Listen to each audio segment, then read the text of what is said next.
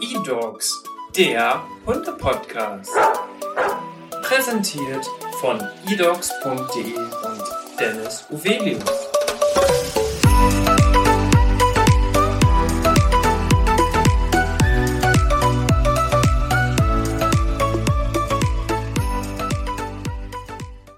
Hi und herzlich willkommen zu einer neuen Podcast-Folge hier in unserem eDogs Hunde-Podcast. Mein Name ist Dennis Uvelius, ich bin der Hundetrainer der eDogs Academy und heute habe ich Julia zu Gast. Vielen Dank, dass du hier bist. Hi, ich freue mich sehr, hier zu sein. Wir haben heute ein ganz spannendes Rasseporträt für euch vorbereitet mit einer sehr besonderen und seltenen Rasse, nämlich den Lagotto Romagnolo. Und den sieht man ja in Deutschland doch sehr, sehr selten. Aber bei Jule in der Familie gibt es genau diese Hunderasse. Deswegen passt es perfekt für uns hier im Rasseporträt.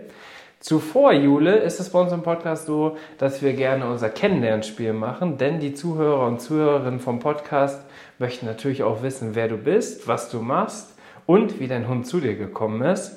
Deswegen starten wir einfach mal mit deinem Beruf. Ja, sehr gerne. Also, ähm, ich mache momentan ein duales Studium und in dem Rahmen bin ich jetzt für drei Monate bei eHorses bzw. eDogs und mache dann hier jetzt gerade meine Praxisphase und bin hier einfach Praktikantin und nehme einfach so ein bisschen mit, so viel es geht. Genau, bist in der Hunde- und Pferdebranche jetzt aktiv. Genau, ja. Wie sieht's mit Hobbys aus? Was machst du so neben deinem dualen Studium? Ich kann mir ja vorstellen, dass das doch sehr zeitintensiv ist. Was bleibt noch übrig? Also auf jeden Fall natürlich ganz viel Liebe für den Hund bleibt übrig. also nee, auf jeden Fall lange Spaziergänge mit unserem Hund stehen ganz, ganz oben.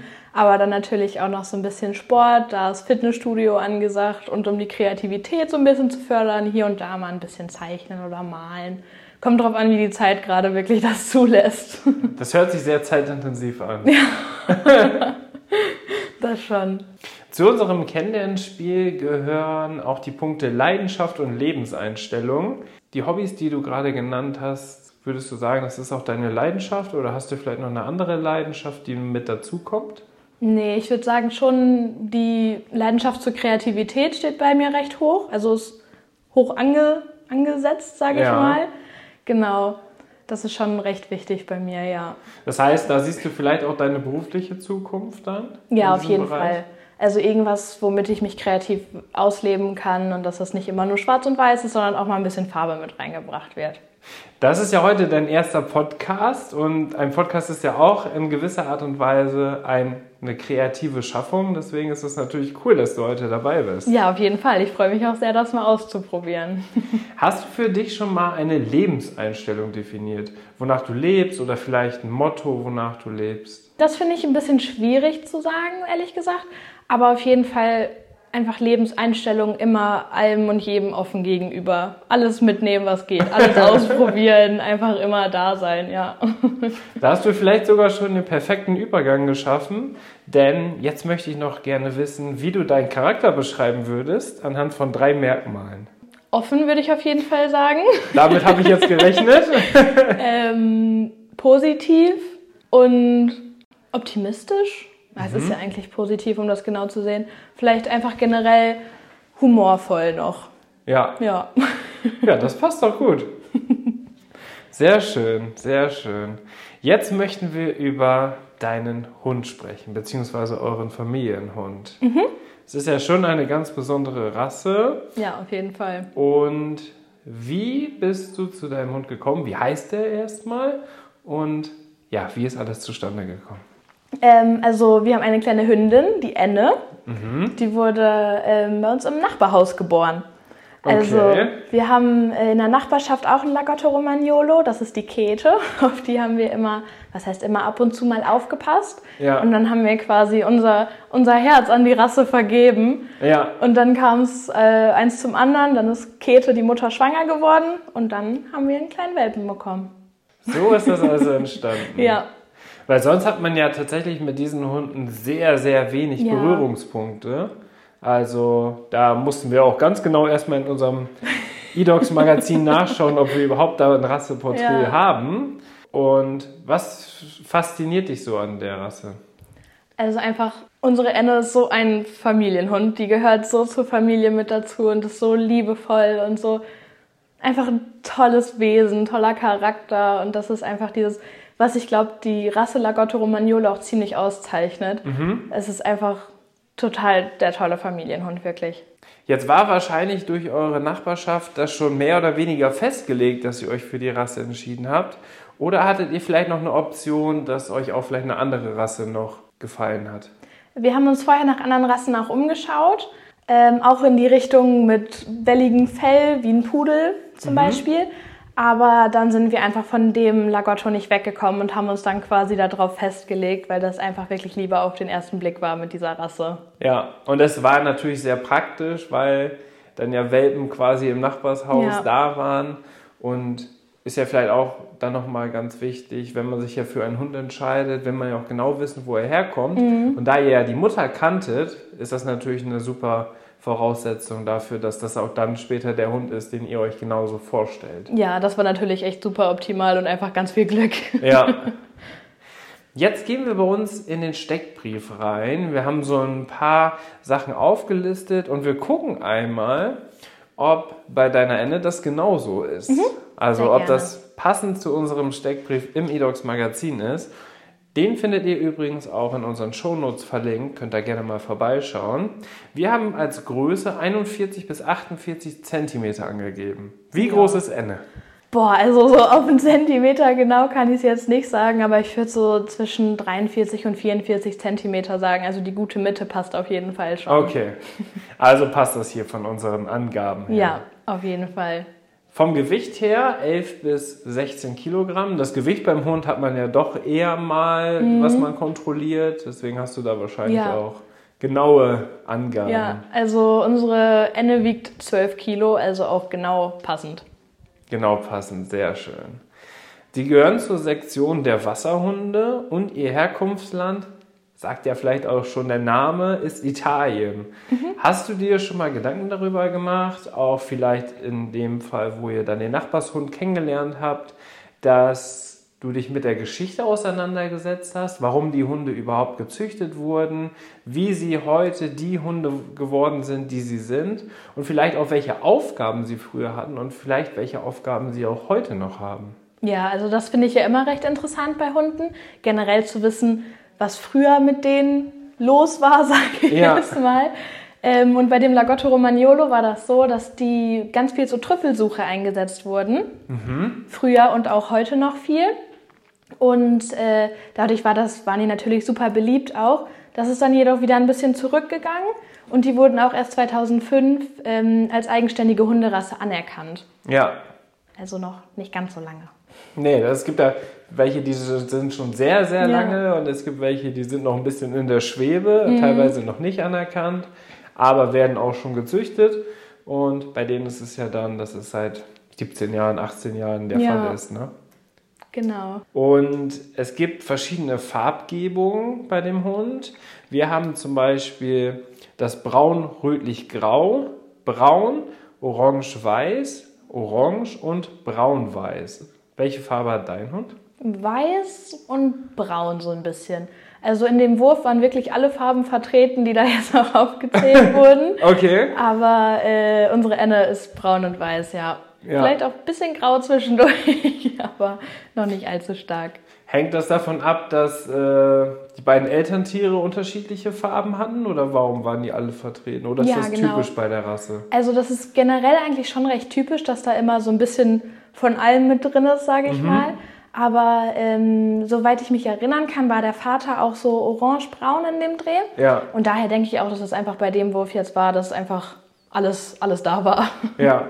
Ungewöhnlich hoch, was natürlich sehr positiv ist, ist die Lebenserwartung. Wir haben mhm. die 15 bis 17 Jahre angegeben. Ja. Und ich glaube, 17 Jahre ist bei den wenigsten Hunden überhaupt anzugeben.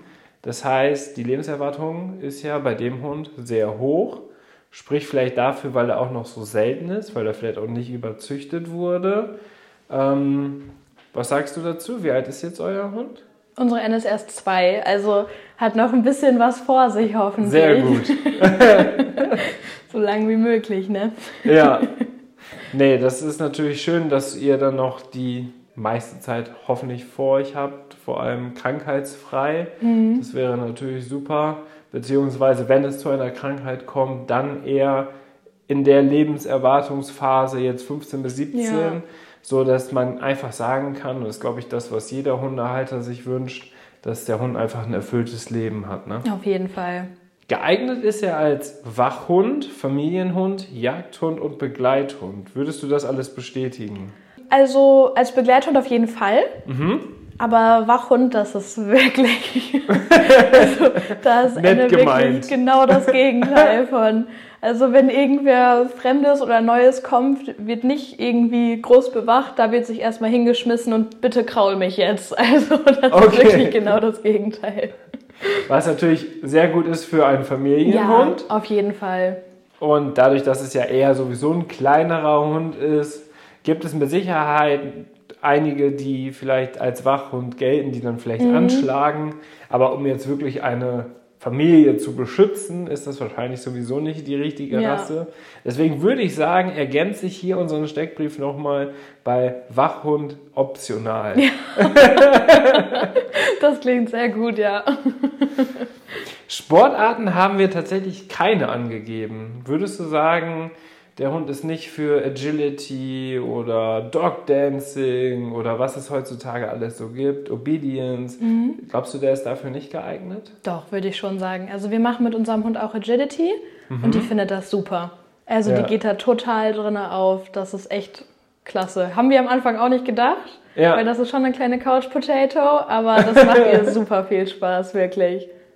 Ja, da kann man mal sehen, ne, wie unterschiedlich das ist. Und wir haben wahrscheinlich die Informationen so ein bisschen aus den Hunden, die vielleicht mal bei uns bei eDogs inseriert mhm. wurden, gesammelt.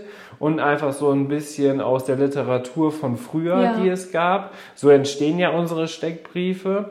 Und deswegen ist es für mich immer ganz interessant, dann auch wirklich mit Hundehaltern, die genau diese Rasse haben, zu sprechen, um zu überprüfen, ob das überhaupt so noch vielleicht auch auf dem neuesten Stand ist. Ne? Mhm. Und du sagst ja, es geht ja auch nicht immer unbedingt darum, jetzt bei Agility, dass man das auf Wettkampfniveau macht oder Wettbewerbsniveau, sondern auch einfach, damit der Hund gut ausgelastet ist, sowohl körperlich als auch geistig. Ne? Ja, genau. Und dafür ist Agility ja wirklich perfekt. Ja, also, also richtig motiviert die Enne. Ja, auf jeden Fall. Sehr schön. Jetzt kommen wir zum Auslaufbedürfnis. Dort geben wir in unserem Rasseporträt immer an gering, mittel oder sehr hoch. Ähm, wir haben Mitte angegeben. Würdest du das bestätigen? Ja, ich glaube schon, dass das passt. Also klar sollte man schon größere Runden auch mit ihr drehen, mhm. aber das ist jetzt nicht irgendwie utopisch wie bei größeren Hunden. Aber es ist schon wichtig auch, dass die einfach ausgelastet sind. Ne? Ja. Ja. Ja. Ja, ich habe ja einen American Shepherd und mhm. wir haben ja in der Familie auch noch einen Australian Shepherd. Und bei denen ist es so, wenn ich die, ich, ich jogge ganz gerne immer von zu Hause zum Stall und wieder zurück. Das sind genau elf Kilometer. Und wenn wir wieder zu Hause ankommen, dann holt er sein Spielzeug und will spielen. Also das ist halt schon, dann ist er quasi aufgewärmt. Das ist halt schon echt verrückt, wie viel ja, Bedür Auslaufbedürfnis dann so eine Hunderasse hat. Ja. Das heißt, du kannst den im Endeffekt komplett auslasten, ist fast nicht möglich. Mhm. Deswegen muss man immer gucken, dass das ein gesunder Rahmen am Ende ist. Aber für die Hunderasse spricht es ja eher dafür, dass die auch dann doch für sehr viele mögliche Hundehalter und Halterinnen ja. geeignet ist. Ja, auf jeden Fall. Also wie gesagt, manchmal ist äh, die Hunderasse total aufgedreht und will dann wirklich eine Stunde lang oder auch zwei Stunden lang nur noch mhm. durch die Wohnung oder durch den Garten rennen. Ja. Bis zum geht nicht mehr. Und am nächsten Tag ist dann wirklich komplett vorbei. Dann wird nur noch gekuschelt und das Sofa wird nicht verlassen. Ja. Also, tagesformabhängig, würde ich sagen. Jetzt haben wir zwei Punkte, die tatsächlich bei uns im Rasseporträt nicht ausgefüllt sind. Spricht auch wieder für die Rasse, wie selten sie einfach ist. Deswegen kann ich jetzt wahrscheinlich nach, diesem, nach dieser Podcast-Folge unser Rasseporträt noch einmal überarbeiten und vor allem dann wirklich ergänzen. Denn wir haben das Thema Sabberpotenzial nicht ausgefüllt. Dort haben wir auch gering, mittel und hoch. Ne? Also bei einer deutschen Dogge ist es natürlich sehr hoch. Beim Golden Retriever zum Beispiel Mittel und bei einem American Shepherd oder einem Yorkshire Terrier etc. ist es ja quasi nicht vorhanden. Ähm, wie sieht es denn bei deiner Rasse aus? Ich würde sagen, auf jeden Fall auch eher niedrig. Also klar, wenn dann mal ein super tolles Leckerli vor die Nase gehalten wird, auf jeden Fall. Aber sonst echt sehr gering, ja. Okay, also werde ich das als gering eintragen. Mhm. Ich krieg von dir das Go dafür. Ja, auf jeden Fall. Sehr gut. Und jetzt interessiert mich natürlich eine Sache auch, die haben wir nämlich auch nicht eingetragen. Wie ist die Stärke des Haarens? Optisch kann man ja schon sagen, ähnelt es doch dem Pudel, vor allem die Haarstruktur. Und beim Pudel weiß man ja, dass sie kaum bis gar nicht haaren. Ist das bei der Rasse auch so oder ist das eher nur die optische Gleichheit? Nee, das ist auch so. Also der Lagotto Romagnolo generell haart wirklich kaum. Ja. Also das liegt daran, die haben so eine dichte Unterwolle und dann kommen die Haare quasi einfach gar nicht raus. Ja, nur wenn man mal richtig mit einer Unterwollbürste ja, genau. dabei geht. Klar, das muss dann auf jeden Fall auch gut gepflegt werden, das Fell, ja. dass die Haare dann halt rauskommen. Aber so, wenn man sie mal auf dem Schoß hat oder so, hat man gar keine Haare irgendwo. Also das muss man schon mal suchen. Ja. Das bedeutet ja auch, dass es dann mit Sicherheit auch ein allergikerfreundlicher Hund. Ja, genau. Da wird natürlich heutzutage auch viel nachgefragt. Ne? Also wir hatten jetzt zum Beispiel den Zwergschnauzer mit Julia schon im Podcast und wir hatten früher ja auch einen Yorkshire Terrier und das sind ja auch beides allergikerfreundliche Hunde. Das bedeutet, der Lagotto Romagnolo kann man auch als allergikerfreundlichen Hund einstufen. Ja, genau. Sehr schön. Das heißt, jetzt habe ich schon fast hier alles voll. Ein Punkt fehlt gleich noch, den ich noch ausfüllen muss. Aber wir gehen erst einmal auf den Pflegeaufwand. Du hast gerade schon gesagt, die Fellpflege ist auf jeden Fall ein Thema. Wie würdest du die Fellpflege einstufen? Wir haben sie eher hoch eingestuft. Ja, dem würde ich mich anschließen. Also vor allem dadurch, dass das Fell so dicht und auch dick ist, muss das auf jeden Fall super viel gepflegt werden. Man muss mit dem Hund, ähm, der muss auch öfters geschoren werden als andere Hunde also muss zum Friseur den Besuch abstatten. ähm, das ist schon sehr, sehr wichtig bei der Rasse, ja. Und wie macht Anne es mit beim Friseur? Super gut. Also am Anfang war es ein bisschen schwierig, mhm. als sie noch ein bisschen jünger war, aber mittlerweile total entspannt. Also findet sie, ist ein richtiger Wellness-Tag für sie. Ah, sehr gut. Und wie häufig müsst ihr da jetzt hingehen ungefähr? So? Wir sind da so alle vier bis fünf Monate oder drei bis vier Monate eher, würde ich sagen. Also ja. schon recht häufig, ja. Ja, also zwei, dreimal im Jahr auf ja. jeden Fall. Ja, das auf jeden Fall. Ah ja, das ist natürlich auch interessant und vor allem auch wichtig für vielleicht Zuhörer und mhm. Zuhörerinnen, mhm. die genau den Podcast hören, weil sie mehr über diese Rasse wissen wollen. Und das äh, sollte man natürlich dann auch mit einplanen, wenn ja. man sich für diese Rasse entscheidet. Auf jeden Fall. Selber Hand anlegen ist wahrscheinlich schwierig, oder? Ich glaube, dafür sind, also bin ich persönlich einfach zu untalentiert. also kann man bestimmt auch super machen, aber ich hätte da wirklich ein bisschen Angst, dass Ende dann später mit einem Fokuhila dasteht. Ja. Ist auch eigentlich wieder ein perfekter Übergang. Ähm, wir gehen nämlich jetzt noch einmal auf die Fellstruktur. Dort haben wir wollig geschrieben, eng rollende Locken und feine Unterwolle. Würdest du das auch so bestätigen? Ja, also lockig auf jeden Fall. Das sind wirklich wie kleine Korkenzieherlöckchen, die da am, am Fell wachsen. Kann man die so richtig lang ziehen? Ja, genau. das ist wirklich schon richtig super. Und das ist einfach, also generell der Hund ist einfach wie so ein kleiner Teddybär auf Bein. Ja, ja. um das mal so zu beschreiben. Und fühlt sich, die, fühlt sich das Fell eher rau an oder ist das richtig weich? So das nee, Oberflächliche. Also, wenn man das wirklich gut pflegt, das Fell, was echt total wichtig ist, dann ist das super weich. Wenn man das so ein bisschen vernachlässigt, dann könnte das so ein bisschen pieksiger werden. Mhm. Aber wenn man das dann einmal wieder durchbürstet, dann ist das auch wieder ganz kuschelig und flauschig. Ja, kann man, also wenn man das jetzt optisch sieht, die Hunderasse, kann man sich auch eigentlich gut vorstellen, dass es doch sehr rau auch sein mhm. könnte. Ja. Aber ist es dann am Ende gar nicht. Nee, wie gesagt, das kommt so ein bisschen auf die Pflege mit drauf an, aber eigentlich ist das nicht so wirklich rau, nein. Mhm. Würdest du sagen, Enne und generell die Rasse ist kinderfreundlich? Ja, auf jeden Fall. Die Hunderasse ist einfach generell sehr aufgeschlossen, auch intelligent, dass sie wissen, okay, in welchem Rahmen kann ich mich da jetzt gerade bewegen, wie kann ich jetzt auf den Menschen auch zugehen, vor allem wenn da ein kleineres Kind vor einem steht. Ja. die sind wirklich so herzlich vom Charakter her und wissen quasi auch, wie sie mit Menschen umzugehen haben. also das ist wirklich super. Also haben die ihre Menschen im Griff. Ja, ja, auf jeden Fall, ja. Das sagt man ja sonst eigentlich nur den Katzen nach, dass sie Katzenpersonal haben. Ja, ich glaube, das ist bei dem aber auch schon, also bei der Rasse auch schon ordentlich so. Okay, okay. Das ist ja auch sehr spannend. Also würdest du grundsätzlich sagen, wenn man sich jetzt alle Punkte, die wir durchgesprochen haben, anschaut, dass es auf jeden Fall ein Familienhund ist? Ja, ich würde sagen, auf jeden Fall auch ein super Anfängerhund, ein super Familienhund. Wirklich perfekt dafür, ja. Kommen wir zum letzten Punkt, den haben wir jetzt im Rasseporträt auch noch nicht ausgefüllt.